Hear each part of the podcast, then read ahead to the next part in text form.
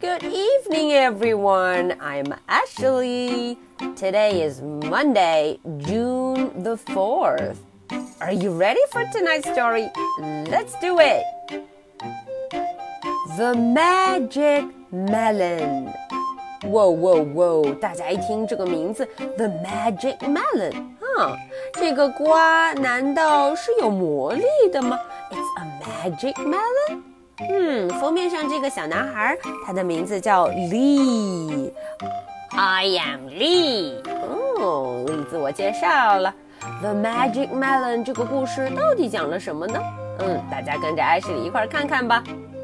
The Magic Melon。This story is about Lazy Lee, a kind old man, a magic melon, and a magic melon seed. 呜，这故事有哪些主人公呢？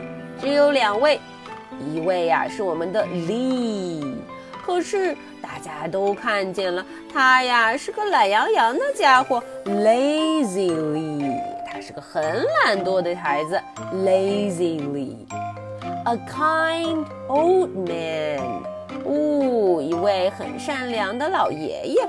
A kind old man，a magic melon，哎，一个有魔力的神奇的瓜。A magic melon，a magic melon seed，哦，还有一颗种子，seed。嗯，这种子能种出神奇的瓜，所以它的名字叫 A Magic Melon Seed。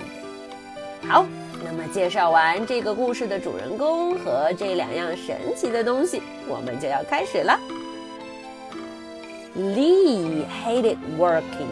哦，Lee 最讨厌的就是工作、干活，work。Lee hated working。嗯，他一定心里想。I don't like working。哦，我不喜欢工作。那他喜欢做什么呢 ？He liked snoozing much better。哦，原来他喜欢 snooze，哦，打瞌睡，snooze。Will you help us grow the rice？哎。 丽的朋友问了啊，你能不能帮我们一块儿种大米呢？种谁的？Rice？Will you help us grow the rice？Help, help！嗯，Lazy Lee 会说什么？Yes or no？No！哦哦，他不乐意。Will you help us cook the rice？啊，那你要不帮我们 cook 来煮一煮米饭吧？Cook, cook, cook。No，啊，利又不同意。结果当他肚子饿的时候，他说了：“Can I help eat the rice？” 哎，我能不能帮你的忙来吃米饭呀？Eat the rice？No，no，no。嗯，别人当然不乐意了。Soon Lee was very hungry. 咕噜噜噜噜噜噜噜噜。哦哦。 Lee was hungry. Then he saw an old man with a melon. 哎，这时候啊，他看见了一个老爷爷，手里拿着一个瓜，a melon. This is a magic melon, said the man. 哦，他说这是一个 magic melon，有魔力的瓜，magic melon。 what do you want for dinner? 啊，你要想吃什么样的晚餐呢？What do you want for dinner? Fried rice. Signed Lee. 哦，原来他想吃的是 fried rice，刚才没要到的炒饭，fried rice。The man tapped the melon. 诶，老爷爷 tap tap tap 拍了拍这个瓜，tap tap tap。 There was a bowl of tasty rice. 呜，大家看，这不就是一碗香喷喷的米饭吗？There was a bowl of tasty rice. Lee ate and ate. 呜，yummy, yummy, yummy. I wish I had a magic melon. 我丽说：“嗯，要是我有一个 magic melon 就好了呢。I wish I had one. You can grow one, said the man, but it's hard work.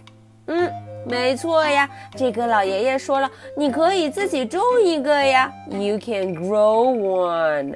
啊，但是呢，这可不是轻松的活哦，可会有一点累呢。It's hard work. Here is the seed. Plant it carefully.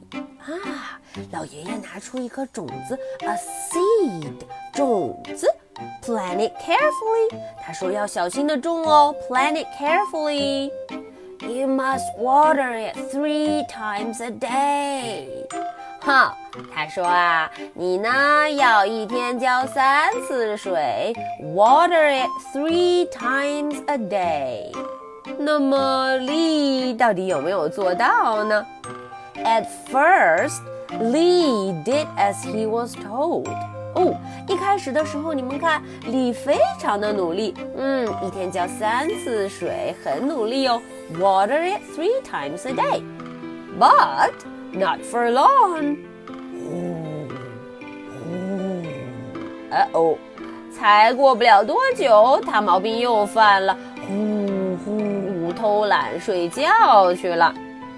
The melon grew bigger and bigger. 啊，这个瓜越长越大。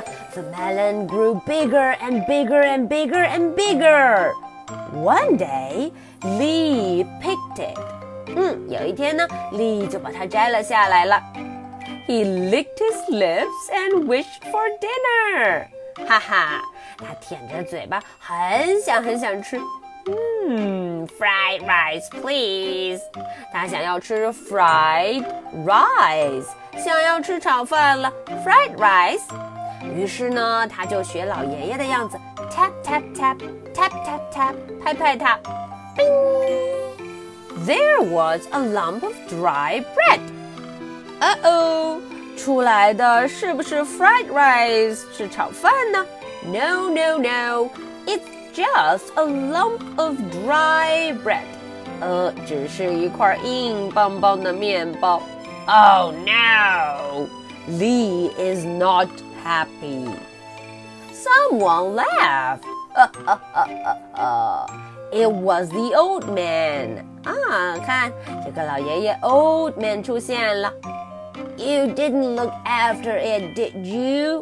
哦，他问了，你是不是没有好好照顾它呀？You cheated the melon, he said. 他说啊，你没有真诚的对待这只 melon 这只瓜，你没有好好的照顾它。Now the melon is cheating you. 哦，所以现在这瓜这 melon 也要和你开玩笑了。All right, so this is the story for tonight. Are you ready for my two questions? Question number one What is the story about? 哎，这个问题在故事的一开头，艾什莉就说了， 这故事的主人公都有谁呀？它里面还有什么东西呢？Question number two What did the old man tell Lee after he gave him the magic seed? 嗯，当这个老爷爷给了他 magic seed 之后，他是怎么交代 Lee 的呢？All right, so these are the two questions. This is the story for Monday, June the 4th. I'll be waiting for your answers. So much for tonight. Good night. Bye.